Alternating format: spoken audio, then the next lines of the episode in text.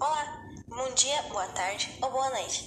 Tudo bem? Meu nome é Simone, sou aluna do nono A e hoje meu objetivo com esse podcast é te explicar de uma forma clara, simples e objetiva sobre o que é um paradoxo. Então, vamos lá? Primeiramente, o que é um paradoxo? Bem, ele é um pensamento, uma preposição que desafia a ordem da lógica humana, a nossa linha de raciocínio. É algo sem lógica, sem nexo, uma contradição. Um exemplo bem simples seria alguém que espalha amor pelo mundo, porém bate nos próprios filhos. O que realmente é uma contradição. Não tem lógica você fazer isso. Então, nós podemos meio que dizer que isso seria um paradoxo. Bem simples, mas paradoxo. Só que eu não viria aqui te explicar assim, com se isso fosse tão simples assim. Então, o que eu quero dizer com isso? Claro, nós temos paradoxos bem mais complicados do que esse, como o paradoxo do gato de Schroeder. então, vamos assim dizer, para esse paradoxo, nós precisamos de uma caixa, onde ela vai ter um gato, uma partícula radioativa, um medidor de radiação, um martelo conectado a esse medidor e um frasco de veneno. Esse medidor irá ativar esse martelo que irá bater no frasco de veneno, assim matando o gato. Mas isso só aconteceria se a nossa partícula emitisse radiação. Então, vamos assim dizer que aquela nossa partícula tem 50% de chance de emitir radiação e 50% de chance de não emitir. Ok. Então, vamos colocar o gato ali dentro, fechar a caixa e deixar de lado por, vamos assim dizer, 5 minutos. Enquanto nós não abrirmos aquela caixa dentro desses cinco minutos, nosso gato estaria vivo e morto. Mas como assim o gato estaria vivo e morto? Isso não é possível, certo? Na verdade é. Um esse paradoxo. Mas, assim, aquele gato está ali dentro. E nossa partícula, como eu disse, tem 50% de chance de emitir e 50% de chance de não emitir qualquer tipo de radiação.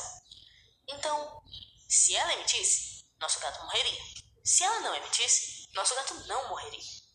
Mas se eu tenho 50% de chance de cada uma das situações, isso quer dizer que, enquanto não abrimos aquela caixa, aquele gato está vivo e morto, pois temos a mesma chance dele estar vivo como a mesma chance de ele estar morto. Então, esse seria nosso paradoxo. O gato de Schroeder. Enquanto não abrimos aquela caixa, ele está vivo e morto. Algo fora de lógica. Certo?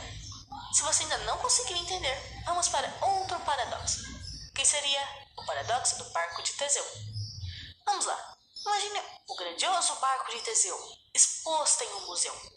Só que, como ele já é bem antigo, as peças de madeira dele estão se deteriorando. Então vamos ter que ir trocando ao longo dos anos. Só que depois de alguns anos reparando aquele barco e trocando as peças, nós não temos mais nenhuma peça do barco original. Mas, pra gente, esse continua sendo o barco de Teseu. Só que, vamos assim dizer, que um dos nossos queridos funcionários recolheu todas aquelas peças ao longo dos anos e reconstruiu aquele barco com as peças originais. Mas então nós teremos dois barcos de Teseu? Qual deles seria o verdadeiro barco de Teseu? Bem, eu não sei. Muitas pessoas poderiam dizer que é o primeiro, pois ele foi construído em cima do outro barco. Ele foi.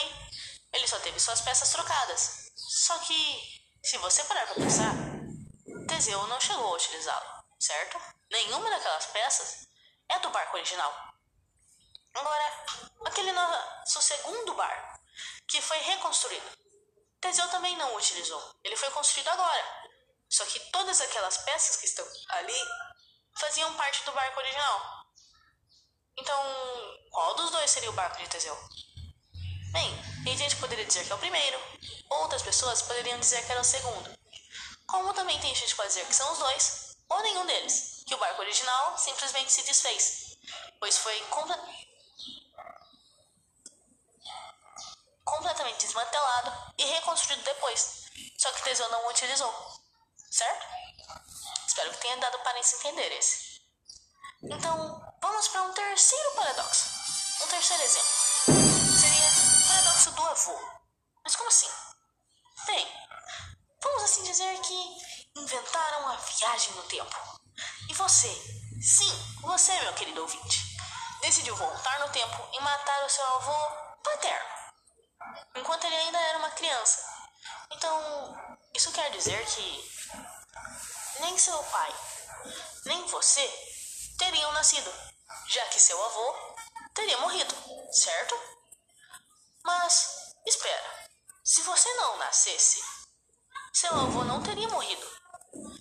E você voltaria a nascer, pois seu pai teria nascido também. Só que, se você nasceu, você voltaria no tempo e mataria seu avô, o que criaria uma inexistência sua e de seu pai. O que faria seu avô estar vivo e você voltar e você também nasceria, mas depois voltaria no tempo. Então, espera, o quê? é exatamente isso, nosso querido paradoxo do avô. Pois se você matasse seu avô, você não existiria. Se você não existisse, seu avô estaria vivo e você existiria.